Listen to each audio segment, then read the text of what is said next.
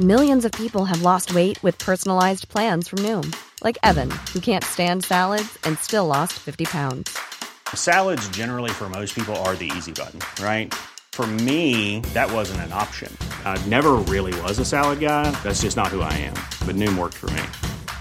Get your personalized plan today at Noom.com. Real Noom user compensated to provide their story. In four weeks, the typical Noom user can expect to lose one to two pounds per week. Individual results may vary.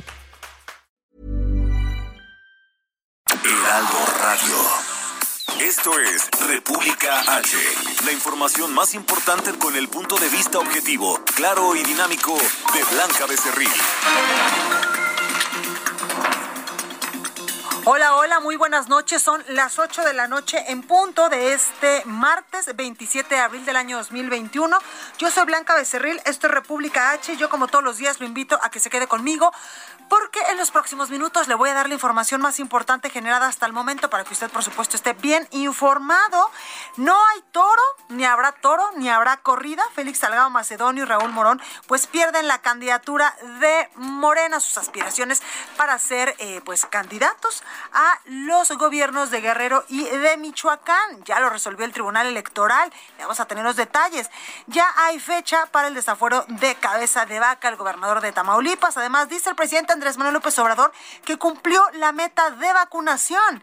También, eh, pues los invitamos a usar el cubrebocas y suspende el hoy no circula. Ya hay mejor calidad del aire en el Valle de México y aquí en la capital del país. Además, hoy Sergio López nos va a hablar de tecnología como todos los martes, así que yo le invito a que se quede conmigo. Oiga, ¿qué le parece si vamos ya a un resumen de noticias? Porque la cosa electoral está que arde con la resolución del Tribunal Electoral, incluso pues ya Félix Salgado Macedonio, pues que andaba jugando hoy una cascarita allá en Guerrero, pues ya anunció que mañana a las 12 del día allá en la Alameda, pues convocó a sus simpatizantes a ver qué nos va a decir, a ver qué postura va a tomar. Él dijo hoy después de la resolución del INE que pues, el pueblo tiene que decidir, pues sí, pero también hay instituciones, ojo ahí. Oiga, vamos a un resumen de noticias. Yo soy Blanca Becerril, esto es República H y comenzamos. En resumen. Dice Mario Delgado, presidente nacional de Morena, que la decisión del Tribunal Electoral de la Federación de retirar la candidatura a Félix Salgado Macedonio y a Raúl Morón es un claro golpe a la democracia y a los derechos políticos de los mexicanos a votar y ser votados. El presidente de la Suprema Corte de Justicia de la Nación, el ministro Arturo Saldívar, señaló que pese a los llamados a la politización por el tema de la reforma judicial y la ampliación de su mandato, su deber es mantenerse imparcial para asegurar la legitimidad de los mecanismos de control constitucional. La unidad especializada en investigación y litigación del caso Ayotzinapa de la Fiscalía General de la República logró una nueva orden de aprehensión en contra de Tomás De Lucio, la cual se acumulará a las que ya se encuentran en Israel con ficha roja de la Interpol. Aprueba el INAI interponer una acción de inconstitucionalidad en contra de la Ley Federal de Telecomunicaciones y Radiodifusión y la creación del padrón de telefonía móvil por violar la ley de datos personales. En las últimas 24 horas, México sumó 3.592 casos nuevos de coronavirus y 434 muertes, para un total de 215.547 personas fallecidas, de acuerdo con datos de la Secretaría de Salud. Y la Comisión Ambiental de la Megalópolis informa que se suspende las medidas establecidas por contaminación en el Valle de México. Recorrido por el país. Vamos rápidamente hasta Monterrey, Nuevo León, con mi compañera Daniela García. Mi Dani, ¿cómo estás? Muy bien, Blanca, muy buenas noches. Pues informando sobre este caso que se volvió viral el día de hoy aquí en Nuevo León, sobre una maestra que supuestamente no habría recibido una vacuna anti-COVID. Este video, recordemos, se veía en donde intentaban aplicarle la vacuna a la maestra, pero no se podía observar realmente dónde el líquido estaba ingresando al cuerpo de esta mujer. Bueno, pues después de que se volviera viral este caso a lo largo de todo el día, pues ya se reveló que el Instituto Mexicano del Seguro Social ya está revisando el caso. Eh, por la tarde, la subdirectora del Hospital Metropolitano y vocera de salud en la entidad, Amalia Becerro Aquino, reportó que el caso ya fue revisado por las autoridades estatales y fue turnado al IMSS, ya que tanto la maestra eh, que, que recibió o no la vacuna, como la enfermera que la estaba aplicando, pues pertenecen a esa institución, por lo que se definió que serían ellos quienes se, encargarían de revisar este asunto. Blanca, en los últimos minutos, pues la maestra de hecho ha publicado un video más en donde aclaró que ella nunca afirmó que no recibió esta vacuna. Ella es eh, maestra de la guardería número 3 del IMSS, ubicada en la colonia Nuevo Repueblo, y reconoció que hizo esta grabación, pero únicamente para compartirla en sus grupos de WhatsApp. Así que, pues bueno, ella aclara que realmente ni siquiera está segura de haber recibido o no la vacuna después de toda esta especulación, por lo que en, en coordinación con el sindicato, con el IMSS en Nuevo León y con las autoridades estatales. Se le estará aplicando en los próximos días una prueba de anticuerpos para verificar si recibió o no la vacuna finalmente esta maestra el día de hoy, Blanca. Pues todo, todo un drama con esta situación aquí en Nuevo León. Totalmente, y ojalá se resuelva, mi Dani. Muchas gracias. Estaremos muy pendientes, Blanca. Muy buenas noches. Por supuesto, gracias. Oiga, y vámonos hasta Veracruz con mi compañero Juan David Castilla. ¿Qué nos tienes, Juan? Adelante. Hola, muy buenas noches, Blanca. Te saludo con gusto también a todo el auditorio. Eh, comentarte que familiares de Baruch Grajeda García y Francisco Javier Vargas García, quienes están desaparecidos desde julio de 2016, denunciaron que la Fiscalía General del Estado de Veracruz y la División Científica de la Guardia Nacional les entregó osamentas que no corresponden a sus seres queridos. Marcos Josafat Grajeda Hernández recordó que los jóvenes fueron sustraídos de su domicilio el 11 de julio de 2016 en el puerto de Veracruz y desde entonces las autoridades solo les han dado largas. Desde 2017, durante el bienio de Miguel Ángel Yunes Linares, pretendían entregarles cuerpos que no correspondían a sus hijos. Por ello, en conferencia de prensa realizada esta mañana en Jalapa, la capital del estado, el padre de familia indicó que solo el cráneo pertenece a su descendiente, sin embargo, los huesos de las demás partes del cuerpo corresponden a otra persona. Esto de acuerdo con los estudios que realizó el equipo mexicano de antropología forense. Eh, decirte, Blanca, que los restos humanos fueron hallados en una fosa clandestina de la localidad Arbolillo, municipio de Alvarado, donde han sido encontrados 32 cuerpos durante este año en la misma zona, según informan también integrantes de colectivos de familiares de desaparecidos.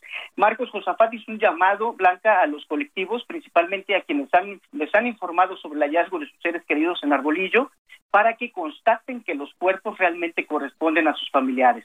Por tal motivo, la familia mencionó que va a proceder legalmente contra la Fiscalía General del Estado de Veracruz ante la Fiscalía General de la República y también solicitará la intervención de la Organización de las Naciones Unidas para que sea revisado este caso. Y recordar, Blanca, que este no es el único eh, caso denunciado públicamente por anomalías de la Fiscalía de Veracruz. En marzo pasado fueron entregados los restos humanos de una persona desaparecida en bolsas negras para basura. Esto fue en el municipio de Las Chuapas, al sur de la entidad. Este es el reporte, Blanca. Muchísimas gracias, Juan. Buenas noches, hasta luego. Buenas noches. Y Mayeli Mariscal, desde Guadalajara, Jalisco, nos tiene información importante también. Mayeli, adelante. Hola, ¿qué tal, Blanca? Muy buenas noches. Buenas noches a todo el auditorio. David, este fue vinculado por el delito contra el ambiente y se le dictó eh, prisión preventiva luego de que se comprobó que fue el responsable del incendio en el predio denominado Villa Felicidad, esto en el municipio de Tala, eh, aquí en la entidad, y este incendio ocurrió el pasado 5 de abril, así lo explicó el director de investigaciones especializadas de la Fiscalía del Estado, Guillermo Flores Tobar, quien explicó que el OPD del Bosque de la Primavera fue quien presentó esta denuncia por los hechos en los que se vieron afectadas más de 42.5 hectáreas de este predio entre arbustos, hojarascas y cortezas de árboles adultos. Además, eh, pues el detenido hizo prevalecer el derecho a guardar silencio. Sin embargo, testigos afirmaron que fue él quien inició este incendio luego de que no llegó un acuerdo con los vecinos del lugar al ostentarse como bombero forestal y de acuerdo con los testigos fue quien provocó este eh, fuego al quemar hojarasca en uno de los senderos, lo que desencadenó este incendio. Su detención fue el pasado 20 de abril y eh, de acuerdo a estas versiones, pues él buscaba que se le pagara un poco más, sin embargo no llegó al acuerdo y fue lo que provocó pues que se molestara y eh, pues este incendio de más de 42 hectáreas de afectadas en este lugar, eh, repito, eh, que se encuentra en Tala, en Jalisco, Blanca. Esa es la información. Muchísimas gracias, Mayeli. Excelente noche para todos. La nota del día. Y por supuesto que la nota del día, que en unos momentitos más se la vamos a ampliar, eh, es la resolución de la Sala Superior del Tribunal Electoral del Poder Judicial de la Federación, quien le dio la razón al Instituto Nacional Electoral, al INE, y canceló en definitiva las candidaturas de los morenistas Félix Salgado Macedonio al gobierno de Guerrero y también Raúl Morón Orozco al gobierno de Michoacán. En sesión ordinaria, pues seis de los siete magistrados votaron a favor de confirmar las la sanción, de, la sanción del Consejo General del INE y argumentaron que la autoridad electoral pues sí siguió un proceso adecuado que llevó a la sanción de Félix Salgado Macedonio con la pérdida de su registro por haber presentado su informe de campaña de por no haber presentado pues estos informes de gastos de precampaña. Acuérdense que también en algún momento Félix Salgado pues ya le andaba echando la culpa a Morena y decía que Morena era la que no había presentado los informes y él decía que no había incluso hecho ninguna precampaña y que el INE andaba politizado. Usted se acuerda que también pues en semanas pasadas eh, tuvo un plantón importante de varios días aquí en el Instituto Nacional Electoral, también estuvo de plantón en el, en el Tribunal Electoral con Mario Delgado, con el presidente eh, nacional de Morena, también con Raúl Morón, el aspirante de Morena allá en Michoacán, y hasta hicieron una vaquita, ¿se acuerda? De más de 19 mil pesos para pagar supuestamente la multa al INE, pues nada de eso le valió y hoy el tribunal pues ya le rechazó la candidatura a estos dos aspirantes. Oiga, y en otra información, el gobierno federal dio por cumplida la meta de vacunación contra el coronavirus para adultos mayores de 60 años con la aplicación de al menos una dosis a más de 11 millones de personas. Los detalles los tiene mi compañero Francisco Nieto. Francisco, ¿cómo estás? Blanca, ¿qué tal? Muy buenas noches. Y hoy en la mañana el presidente Andrés Manuel López Obrador aseguró que ya se cumplió con lo prometido de, vacunar a todos los adultos mayores del país en al menos una sola dosis. Este compromiso lo hizo eh, respecto a que se iban a vacunar antes de que concluyera el mes de abril. El presidente explicó que más, más de 11 millones de adultos mayores de más de 60 años pues ya ya fueron vacunados, incluso explicó que hay 4 millones de adultos mayores que no quisieron ser vacunados, pero bueno, el presidente dijo que esto es voluntario, a nadie se le va a obligar y que aún espera que estos adultos mayores, estos cuatro millones que todavía no se han vacunado, pues asistan estos días cuando se está aplicando la segunda dosis en varios eh, centros de suministro en los distintos en los distintos estados eh, de vacunación eh, blanca. Pues eso es parte de lo que sucedió en la mañana. Muchísimas gracias, Francisco. Buenas noches. Buenas noches. Entrevista. Tengo el gusto de saludar en la línea telefónica a Javier Tello, especialista en políticas de salud. Javier, ¿cómo estás? ¿Qué tal, Blanca? Buenas tardes, qué gusto. Igualmente, oye, ¿cumplimos o no cumplimos? Dice el presidente López Obrador que él ya cumplió la meta de vacunación porque ya vacunó a más de 11 millones de personas adultas mayores de 60 años y todavía faltamos un montón. No, eso no tiene ningún sentido. Es decir, eh, cada vez que muevan una meta o que pongan otro discurso distinto, van a decir que ya cumplieron. La realidad es esta.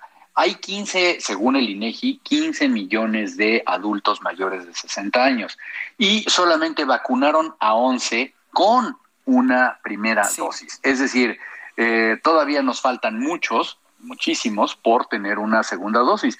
Se calcula que eh, aproximadamente 6 millones de personas son las que faltan, eh, perdón, que solamente 6 millones de personas tienen el esquema completo, ¿sí? Es decir, esto no, e, e, esto está muy distante de la realidad. Ahora, ¿qué es lo que pasa? La promesa era tener a los adultos completamente vacunados, a los adultos mayores, antes de que terminara el, eh, el, mes de marzo. Luego lo recorrieron al 15 de abril y al final la última promesa es que iban a tener vacunados con comillas, al menos una dosis, ¿sí? a, el, a los adultos mayores. Y hoy nos enteramos que triunfamos porque solamente hemos vacunado al 75% de los adultos mayores, haciéndonos entender que 25% de ellos se rehusaron, cosa que no, no, no es creíble, ¿sí? Y que, eh, bueno, pues ya se verá. Entonces, sí, sí es esto preocupante, porque francamente, eh, primero que nada se mueven las fechas, se mueven a, conveniencia. Eh, sabemos el día de hoy que además, en, en contraparte con esto, hay muchos adultos mayores que están molestos porque no se les han aplicado las segundas dosis, pero que además les han quedado mal a la hora de las, de, las citas, eh, nos siguen dando historias sobre el por qué no se han vacunado. Y, y, esto pues ocasiona un malestar entre, entre la gente. Yo creo que lo que hay que hacer es poner eh, verdaderamente un, un, seguimiento. Lamentablemente no hay un, eh, no existe una base de datos abiertos sobre las vacunas. Nos estamos basando en la información que nos regalan cada uno de los días, pero no hay datos abiertos. Esto lo dicen este eh, analistas en matemáticas y, y, pues nos falta mucha certitud, ¿no? Totalmente. Oye, Javier, yo también te quiero preguntar, ¿y para cuándo la población económicamente activa, la que mueve literalmente al país, que somos las personas entre 20, 30, 40 años? Evidentemente ya sabemos que pues ya van a empezar con las personas de 50, 59 años, pero ¿y los demás? Si seguimos la última actualización de la Política Nacional de Vacunación contra COVID, esto estaría agendado para mediados de año, para junio o julio, en algún momento. Este ¿Cómo se va a hacer exactamente? ¿Cómo se va a hacer? ¿Cuándo? ¿En qué parte? No, no lo sabemos. Claro. Me parece que perdimos. Yo dar ninguna. Ahí te tenemos, Javier. Como no sabemos bueno, ¿me escuchan? Sí, sí, sí, ya te, ya te escuchamos perfecto. Sí. Como no tienen esa certitud de cuántas vacunas van a llegar, tampoco puede haber una planeación táctica adecuada. Entonces, eh, es por eso que estamos, el día de hoy, tenemos adultos mayores, incluyendo mi mamá, los cuales debieron haber recibido sus segundas dosis hace eh, aproximadamente cinco días y todavía no tienen claro cuándo va a ser. Y súbitamente te avisan de la noche a la mañana, ¿no? Creo que esto marca una muy poco profesionalismo y poca seriedad y poco compromiso con la población. Eh, y pero lo más importante, Blanca, es que lo que nos dice es que no tenemos la capacidad logística para hacerlo. Tenemos 6 millones de dosis de vacunas que están pendientes por ser aplicadas. Ya existen, ya están en el país y no las hemos aplicado. Exactamente. Oye, eh, Javier, también te quiero preguntar, pues las autoridades en materia de salud han dicho que ya vamos re bien, que ya está bajando el, asunto de las personas que lamentablemente llegan a una hospitalización, a una intubación por el coronavirus. ¿Esto es real o también nos están maquillando el asunto? Mira, hay uh, varias cosas. La primera es que si vemos los números fríos, esto, esto es real. El número de contactos, contagios reportados ha venido a la baja. El número de pacientes que fallecen, lamentablemente, ha venido a la baja, pero cuidado, estamos hablando de números y eso es lo que, lo que yo he estado diciendo las últimas semanas, Blanca. Nos hemos ya normalizado con una pérdida de vidas humanas que no debería existir. El tener 200, 300 o 400 muertes diarias, que es cuando nos sentíamos que nos iba muy mal en abril y en mayo del año pasado, ¿sí? Lo único que refleja es que estamos tan mal como la primavera del año pasado. No refleja que vayamos bien. Vaya, perdóname, Blanca, ojalá y estuviéramos hablando de que finalmente México tiene 120 contagios diarios y no es así. Entonces, realmente creo que debemos de dejar a un lado el discurso triunfalista porque la gente puede malconfiarse y la gente puede seguirse exponiendo. Estamos con la, el mismo virus, ahora con variantes más peligrosas, sí, claro. y sigue siendo igual, si no es que más contagioso. Yo creo que la gente tiene que tomarlo con mucho cuidado, tenemos que usar cubrebocas, tenemos que evitar reunirnos en espacios cerrados uh -huh. y, y, y estar hasta que la población no se encuentre vacunada con las dosis que le corresponden y, y, y en forma, no vamos a poder claro. nosotros descuidarnos. Pues ahí lo tenemos, Javier Tello, especialista en políticas de salud. Muchas gracias, como siempre. Gracias a ti, estoy a tus órdenes. Cuídate mucho. Oiga, y reconoce el canciller mexicano Marcelo Ebrard un retraso en la producción de vacunas de AstraZeneca. París Alejandro nos tiene los detalles. París, adelante. Buenas noches, Blanca, amigas, amigos de Aldo. Así es, y es que de gira por Rusia, el secretario de Relaciones Exteriores, Marcelo Ebrard, reconoció que se presentó un retraso en la producción y envasado de la vacuna contra el COVID-19 de AstraZeneca. Y es que dijo que la falta de insumos y la alta demanda de las cadenas de valor demoraron de dos a tres semanas la producción de las vacunas en Argentina y en México. Esto lo admitió durante la entrevista a una cadena internacional de televisión en Rusia. El, el canciller adelantó que ya se resolvieron estos problemas de suministro y que se retomó la producción de los antígenos. Escuchamos al secretario Marcelo Ebrard. Tienen un retraso. Uh -huh. Ellos ya nos dieron una explicación oficial que se debe a tres cosas. Eh, una parte son insumos, no solo de Estados Unidos, de todo el mundo. Las ah, cadenas de valor se han complicado mucho filtros, etcétera. Pero ya lo resolvieron. Entonces sí tienen un retraso en tiempo, pero ya están produciendo hoy los lotes necesarios para cumplir sus compromisos. Es lo que nos han informado oficialmente y espero que así sea. Porque los filtros que necesitan para el envasado sí se surtieron con un retraso de dos o tres semanas, pero no por decisión del gobierno, sino okay. porque de pronto tienes todas las empresas buscando los mismos filtros. Entonces hubo retrasos. Sí, las cadenas de valor. México tiene un contrato para adquirir 77.4 millones de dosis de vacunas de AstraZeneca para este 2021. Marcelo Ebrard afirmó que ningún país frenó la distribución de los insumos para la producción de las vacunas, por lo que no hubo roces diplomáticos con algún país. Descartó que Estados Unidos impidiera la exportación de estas vacunas. También el canciller Marcelo Ebrard dijo que se reunirá con el ministro de Exteriores de Rusia, Sergei Lavrov, e integrantes del Centro Nacional Gamaleya para que la vacuna Sputnik eh, B pueda ser envasada en México. Escuchemos al secretario Marcelo Ebrard. México ya está envasando dos vacunas hoy. ¿Cuáles? Cancino y AstraZeneca. Ajá.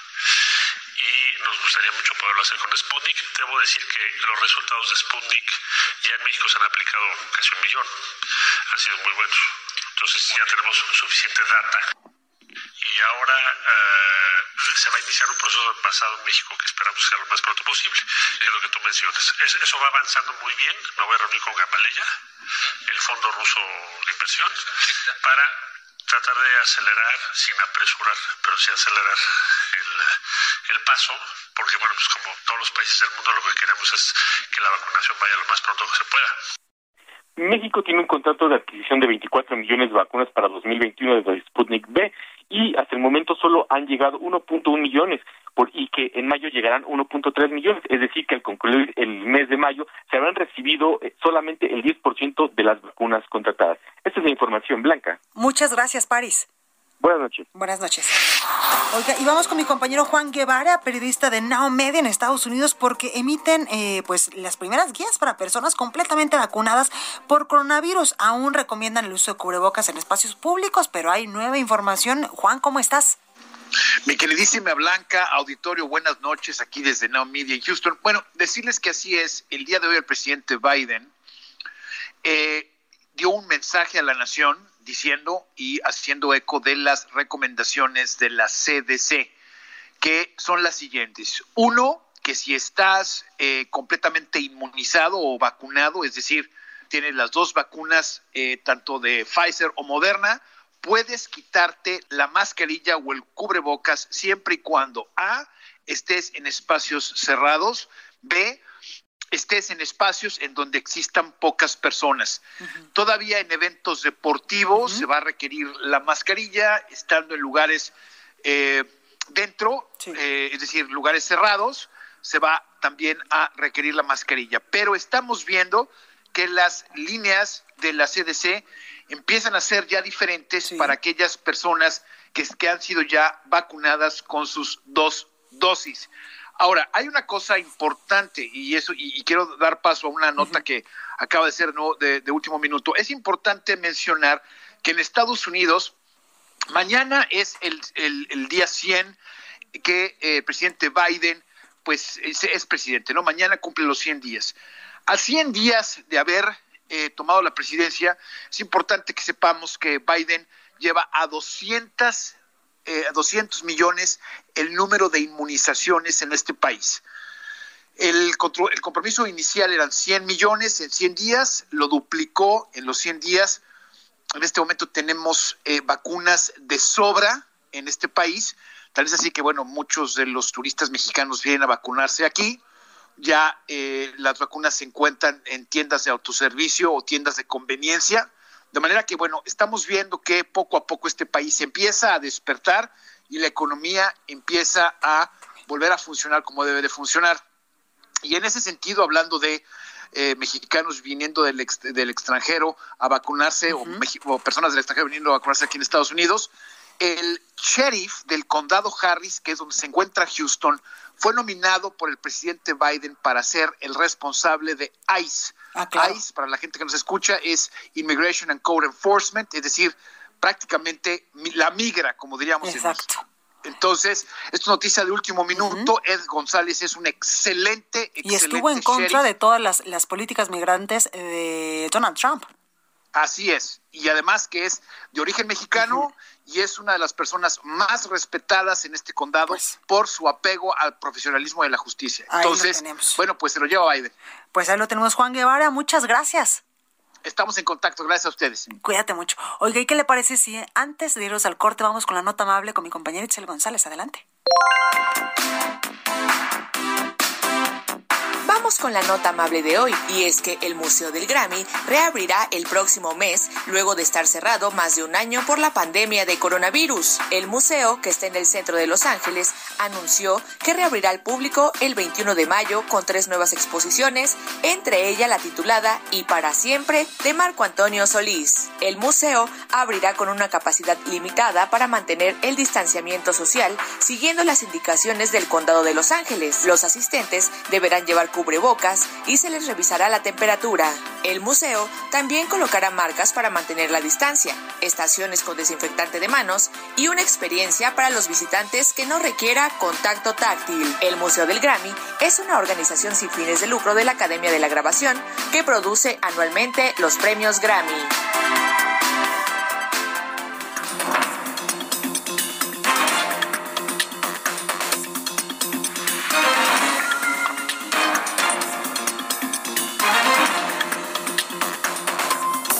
Escuchando a Blanca Becerril con la información más importante de la República en República H. Regresamos. Heraldo Radio. La HCL se comparte, se ve y ahora también se escucha.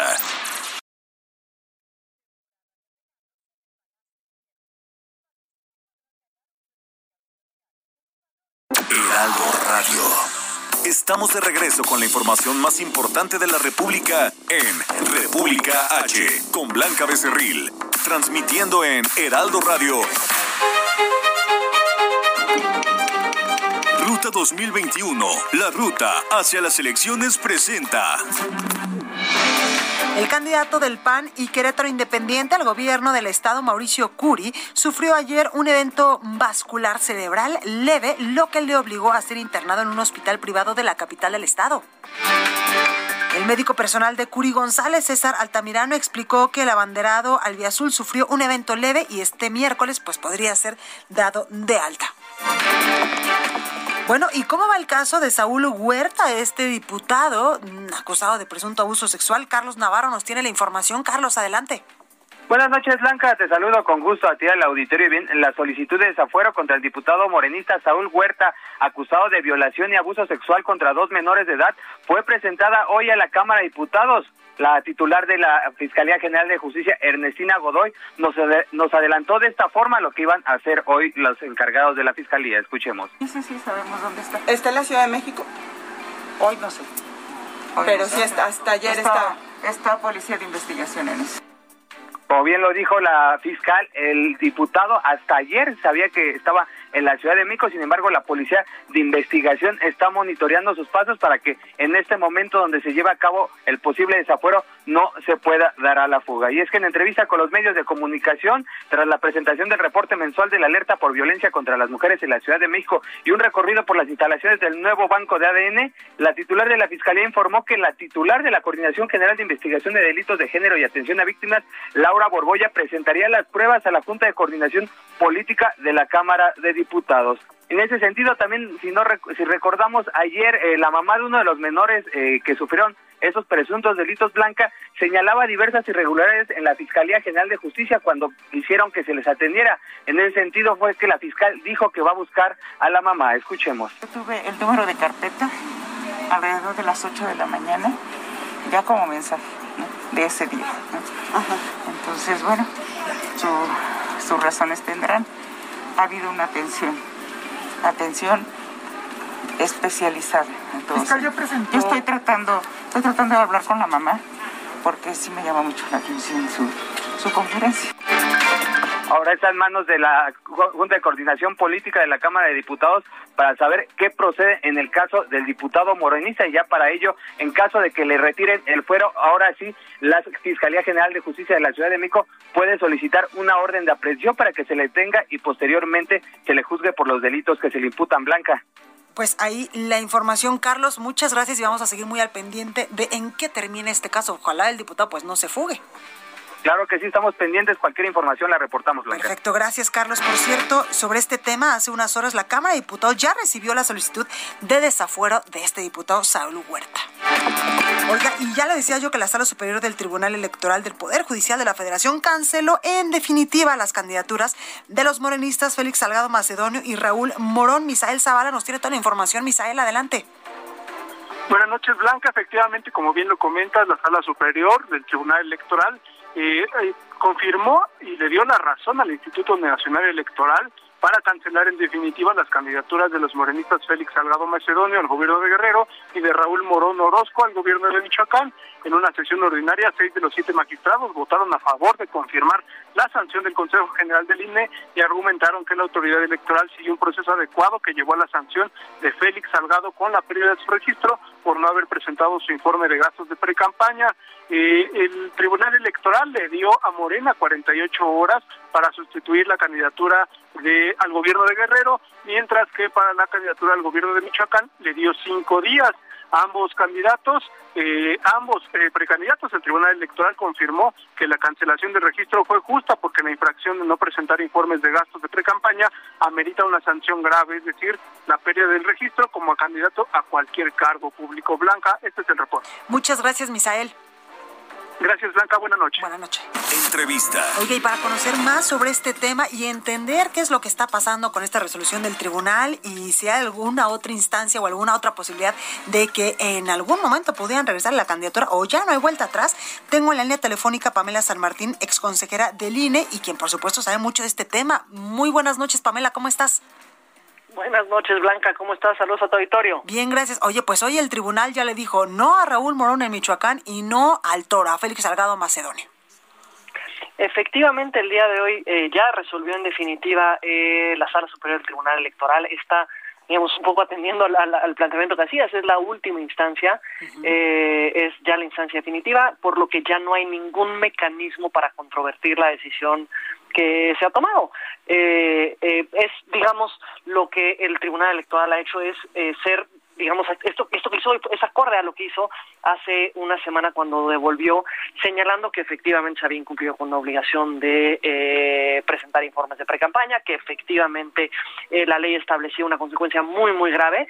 Digo, será eh, complejo de pronto entender por qué no tomaron esa decisión hace una semana ellos eh, cuando están corriendo las campañas electorales, pero de cualquier forma me parece que eh, es una buena noticia la decisión y no por los casos concretos y eso es una parte que creo que es muy importante, no tiene que ver con la persona específica a la que se le aplica a la que se le aplica la regla, sino que con esto lo que está priorizando el Tribunal Electoral es el derecho que tenemos todas y todos a que se rinda cuenta de los recursos que se emplean en la contienda electoral, porque eso es lo que está en el fondo. en un país, este, sí, pero no violarla en qué? En un tema muy sensible, en un país donde tenemos tan altos niveles de corrupción, en un país donde tenemos tan altos niveles de recursos, digamos, que pueden manejarse y a partir de la ilegalidad, digamos, o al margen de los cauces eh, legales, es necesario que podamos conocer de dónde vienen todos los recursos que se emplean en las contiendas, a dónde van, y esto implica una obligación por parte de los partidos, por parte de los contendientes, para presentar esta información a la autoridad como un tema de rendición de cuentas y como un tema de transparencia a todas y a todos, para garantizar también el cumplimiento de principios tan importantes como la equidad en la competencia. Eso es lo que está detrás, y una decisión que fortalece, eh, digamos, las funciones de la fiscalización, el propósito de la fiscalización, me parece que es eh, positiva en cuanto incluso al precedente eh, que se genera, porque se ha puesto sobre la mesa si no es una sanción demasiado grave eh, para poder afectar un derecho que también es básico, como el derecho a votar y ser votado. Sin embargo, creo que lo que no podemos perder de vista es que desde el 2014 y precisamente por los efectos que la fiscalización no tenía anteriormente en las contiendas electorales, es que se toma la decisión en México de modificar la propia constitución, modificar las reglas de la fiscalización y ponerla como un punto central que nos permite medir la equidad en la competencia. Qué importante esto que dices, Pamela, porque muchos de los que hemos andado literalmente siguiendo candidatos en campaña, nos damos cuenta de que no hay equidad en los recursos porque no puede ser que unos candidatos literal hagan unos eventos masivos, perdón que lo diga, pero regalen dinero a diestra y siniestra a sus posibles votantes y otros pues tengan mucho menos recursos. Entendemos, por supuesto, que las prerrogativas son diferentes para cada partido político, pero a veces es exorbitante lo que gastan. Y lo, a ver, y aquí lo que es importante es que nos damos nosotros reglas en cuanto a que hay topes de cuánto se puede gastar. Y puede ser que en un caso no se rebase el tope, se rebase el tope, pero ¿cómo lo vamos a saber si no hay una rendición de cuentas por parte de los contendientes? Y por eso, digamos, esa falta que se cometió de no presentar los informes no es una formalidad, no es presentar un papel al instituto, no es dar un aviso, digamos, como para eh, eh, cumplir con la lista de, de, de mandado se trata de una obligación de brindarle la información a la autoridad y permitir que ésta lleve a cabo sus funciones de fiscalización para generar garantías en todas y en todos. Hay topes que son el, digamos, el monto máximo que se puede gastar y van a haber diferencias, pero siempre y cuando no se transgredan estos puntos máximos, digamos, estamos en el margen de lo que las distintas legislaciones definen como algo, como condiciones equitativas de, de competencia. Pero ¿cómo lo vamos a poder conocer si no hay información al respecto? Y creo que ese es el fondo de este asunto y en esa parte no celebro lo que se tardó en tomar esta decisión, pero sí el que eh, finalmente tenemos una decisión que va en el sentido de privilegiar la rendición de cuentas a la Y es que además, Pamela, llegó un momento en el que nosotros, nos, o sea, la ciudadanía, pues veíamos como que solamente se pasaba la bolita, el tribunal no resolvía, se lo pasaba al INE, después el INE al tribunal, y mira, al final de cuentas, pues eh, la ley y lo que establece, pues estos parámetros, eh, se les aplicaron a estos dos candidatos, y yo te quiero preguntar por último de manera muy rápida, ya no hay vuelta atrás, es decir, así hagan mítines y manifestaciones y el Estado se desborde para apoyar a estos candidatos, ya no hay vuelta atrás, ya no pueden ser candidatos. Ya no hay vuelta atrás, esta es la instancia definitiva. por lo que eh, ya no podrán contender en estas en estas elecciones. Pues eh, efectivamente tuvimos esta pasada de bolita eh, del tribunal, pero eh, ya hoy resolvió en definitiva y en el fondo y esta ya es una decisión de, se dice inatacable. Pues a ver si luego no nos salen con las famosas Juanitas estos partidos. esperemos que, que, no y pues creo que al día de hoy lo que podemos saber es hay una regla que está establecida y se aplicó esa esa regla a los a los casos y es una regla que protege principios y valores que sí son fundamentales. Y pues ahí digamos creo que eso es, eso es lo central en este punto. Totalmente. Pamela San Martín, ex consejera del INE, muchas gracias. Gracias a ti, Blanca, y nuevamente saludos a tu auditorio. Gracias. Y es que yo le preguntaba precisamente esto al final a Pamela, porque mucho se rumoró allá en Guerrero que incluso pues la hija de Félix Salado Macedonio podía ser la sustituta y como antes se estilaba, antes la reforma político-electoral del 2014, que de repente ponían a un candidato y quien gobernaba era el sustituto. A ver si no nos pasa esto allá en Guerrero sobre todo. Vamos a más información. Ruta 2021, la ruta hacia las elecciones presentó. Oiga, y hace unos minutitos eh, el presidente nacional de Morena, Mario Delgado, acaba de emitir su posicionamiento respecto a esto del tribunal.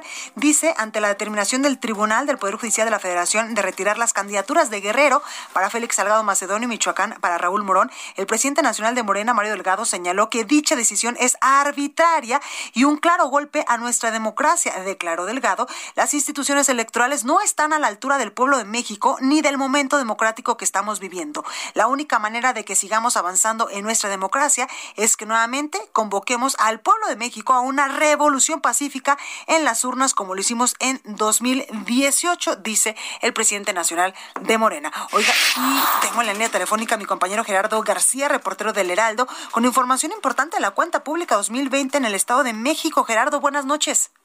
Hola, ¿qué tal? Muy buenas noches, Blanca. Te saludo a ti al auditorio. Reportarles que la legislatura local recibió la cuenta pública 2020 en la que el gobierno del Estado de México dio cuenta de ahorros por casi 10 mil millones de pesos y un excedente de 8 mil 600 millones de pesos. Los diputados advirtieron que harán una revisión minuciosa a través del órgano superior de fiscalización. A puerta cerrada, el secretario de Finanzas mexiquense, Rodrigo Harker Lira, en representación del Ejecutivo Estatal, entregó el reporte del ejercicio presupuestal del último año en manos de Elizabeth Millán Mar, eh, Elizabeth Millán García, presidenta de la Diputación Permanente. Millán García, presidenta de esta Diputación, adelantó que el Congreso Estatal revisará la cuenta pública de manera minuciosa, por lo cual lo harán del conocimiento de la Comisión de Vigilancia y esta a su vez del órgano superior de fiscalización del Estado de México. En tanto, el titular de la Hacienda Estatal, Jorge eh, Lira, informó que la cuenta pública contiene información detallada de los recursos que se ejercieron principalmente los que se destinaron a recuperar la salud y también la economía del 2020 derivado de la pandemia de COVID-19. En ese contexto, reportó que los ingresos totales ascendieron a 311.034 millones de pesos, cantidad superior en 3.6% al presupuesto de egresos y 0.9 por debajo de la que ejerció la en la cuenta pública del 2019. Sin embargo, puntualizó que el gasto total integrado del Poder Ejecutivo fue de 302.434 millones de pesos, de los cuales el 77.2% correspondieron al gasto eh, programable y el 22.8% al eh, que no está programado. Subrayó que los ingresos estatales crecieron en 5.8% respecto al presupuesto de egresos y 0.9% por debajo a lo que se ejerció en la cuenta pública del 2019. Muchas gracias, Gerardo. Gracias. Ahí lo tenemos. Y vamos con mi compañero Iván Saldaña porque van diputados por el juicio de desafuero de cabeza de vaca esta semana del gobernador de Tamaulipas. Iván, ¿cómo estás? ¿Qué tal, Blanca, amigos del auditorio? Buenas noches. Eh, efectivamente, el presidente de la sección instructora de la Cámara de Diputados, Pablo Gómez Álvarez, confirmó que es viable que esta semana el Pleno vote el juicio de desafuero contra el gobernador de Tamaulipas, Francisco Javier García Cabeza de Vaca, justo antes de que eh, cierre este último periodo ordinario de sesiones de la 64 legislatura, que es el viernes, el próximo viernes 30 de abril, Blanca. el legislador explicó ah, en entrevista con el Heraldo de México que hoy se reunirá, eh, que hoy se iba a reunir eh, a las 12.30 eh, perdón, el día de mañana se reúnen a las 12.30 horas eh, la sección instructora para cerrar el periodo de alegatos y pues luego ya, eh, una vez que lo cierren, eh, se puede inmediatamente votar el dictamen de la solicitud de declaración de procedencia, que es ni más ni menos el desafuero contra el mandatario local acto que también dijo podría ser el, el mismo día, o sea, es decir, el día de mañana. Textualmente dijo, depende de lo que acuerde la sección. Está convocada para cerrar el periodo de alegatos y ahí la sección tendrá que fijar el momento en el cual entrará a discutir el proyecto. Blanca, solamente comentarle al auditorio y recordarle que la solicitud contra el gobernador de Tabasco, eh, eh, perdón, Tamaulipas, la presentó por escrito la Fiscalía General de la República el pasado 23 de febrero a la Cámara Baja a fin de que le retiren la inmunidad procesal, el fuero, y entonces puedan juzgarlo por delincuencia organizada, operación con recursos de procedencia ilícita y defraudación fiscal equiparada. Una vez que pues eh, la, la sección instructora emita un dictamen, este pasaría a la Cámara de Diputados, la cual eh, un día después tendría que elegirse en jurado de procedencia para pues determinar para votar esta este dictamen ya sea pues en sentido positivo o negativo del desafuero del el gobernador de Tamaulipas. Blanca Auditorio, la información. Pues ahí la información, Iván, como siempre, muy completa. Gracias. Buenas noches a todos. Buenas noches. Oye, vamos con mi compañero Antonio Bautista, coeditor de Estados en el Aldo de México, ¿no? Primero con Abraham Arriola, me dice aquí el productor, para saber cuál es la nota curiosa de esta semana y ponernos de buenas. Abraham, adelante. Curiosa CDMX con Abraham Arreola. Una forma divertida para conocer, explorar y disfrutar de la Ciudad de México.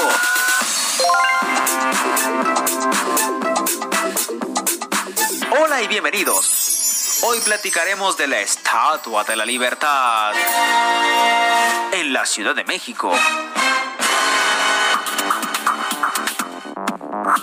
Por más extraño que parezca, sí fue real, y cientos de familias de aquella época tienen fotos del recuerdo. Ocurrió en el año 1985, hace poquito, bueno, no tan poquito, y su presencia se volvió de inmediato en una leyenda urbana, un rumor tan viral como cualquier video del momento, como cualquier TikTok. Por fortuna, muchos de los curiosos que se atrevieron a buscar pudieron encontrarla. ¿Qué hacía una cabezota de en aquel lugar? Cine era la respuesta. Cine. Se trataba de una escenografía hecha para una película, Remo Williams, The Adventures Begins, que tristemente pasó sin pena ni gloria. Claro, a nivel popular, para muchos coleccionistas o cinéfilos forma parte de sus recuerdos. La cabezota de la estatua duró unos cuantos días y también solo salió unos cuantos segundos en la película, al menos con el protagonista. Pero bueno, aunque la película no se hizo un clásico, la historia de la cabezota gigante de la Estatua de la Libertad sí ahora es una historia obligada para los amantes de la Ciudad de México. ¡Ay, qué interesante! Cuéntamelo todo. En la producción Orlando Oliveros. Para más contenido búscame en YouTube como Vox Liber donde subo audiolibros y reporteando para más cápsulas informativas. En Twitter estoy como arroba abarreola7. Yo soy Abraham Arreola. Hasta la próxima. Muchas gracias.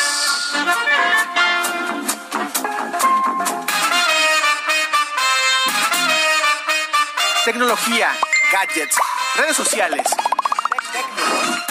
Tecno. Con Barbacoin. Ya estás, padrino.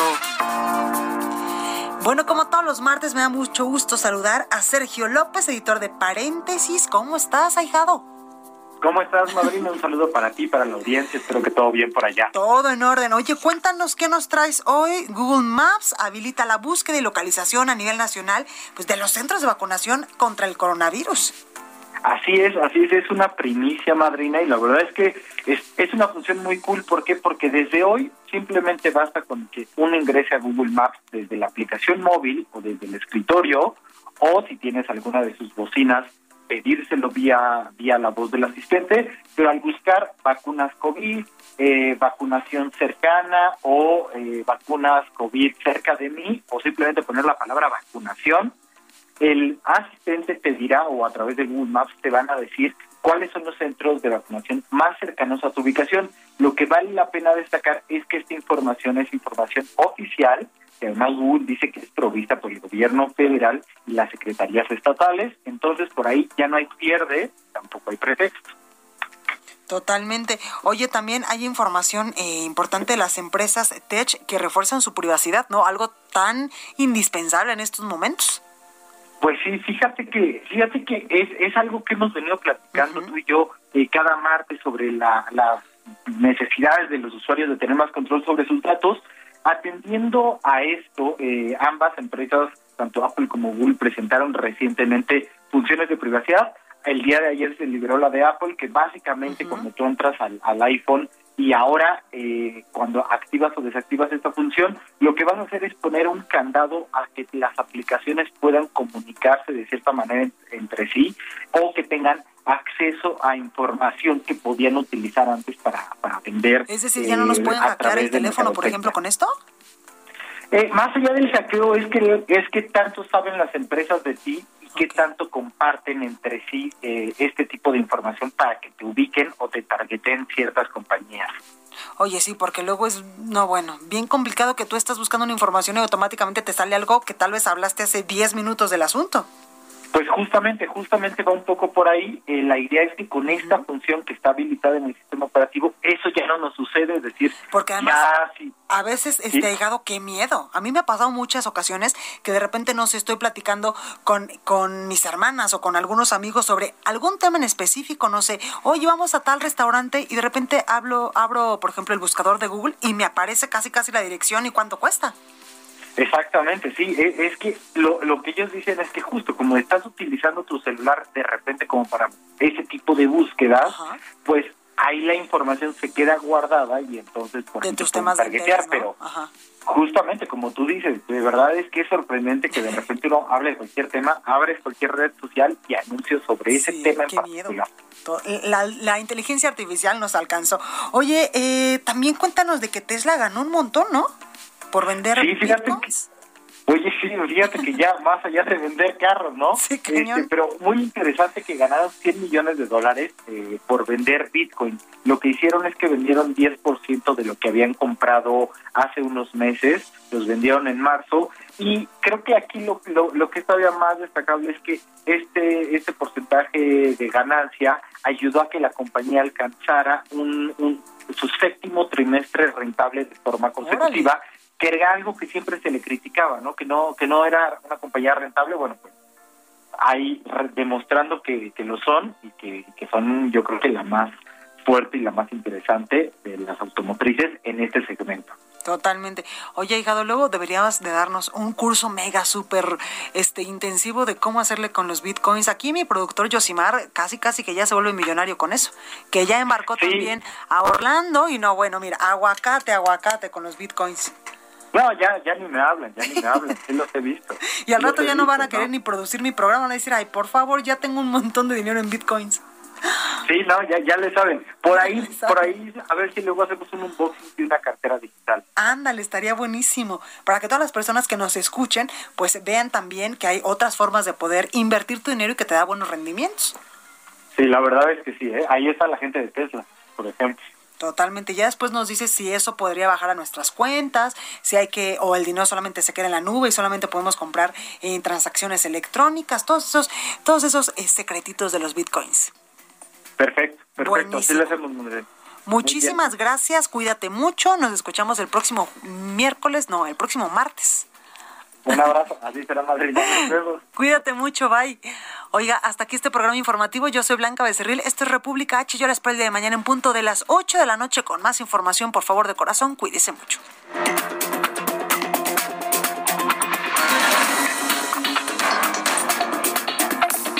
Fue República H, la información más importante de lo que pasa en el interior de la República, con el punto de vista objetivo, claro y dinámico de Blanca Becerril. Continúa escuchando Heraldo Radio, donde la H suena y ahora también se escucha. Una estación de Heraldo Media Group. Heraldo Radio.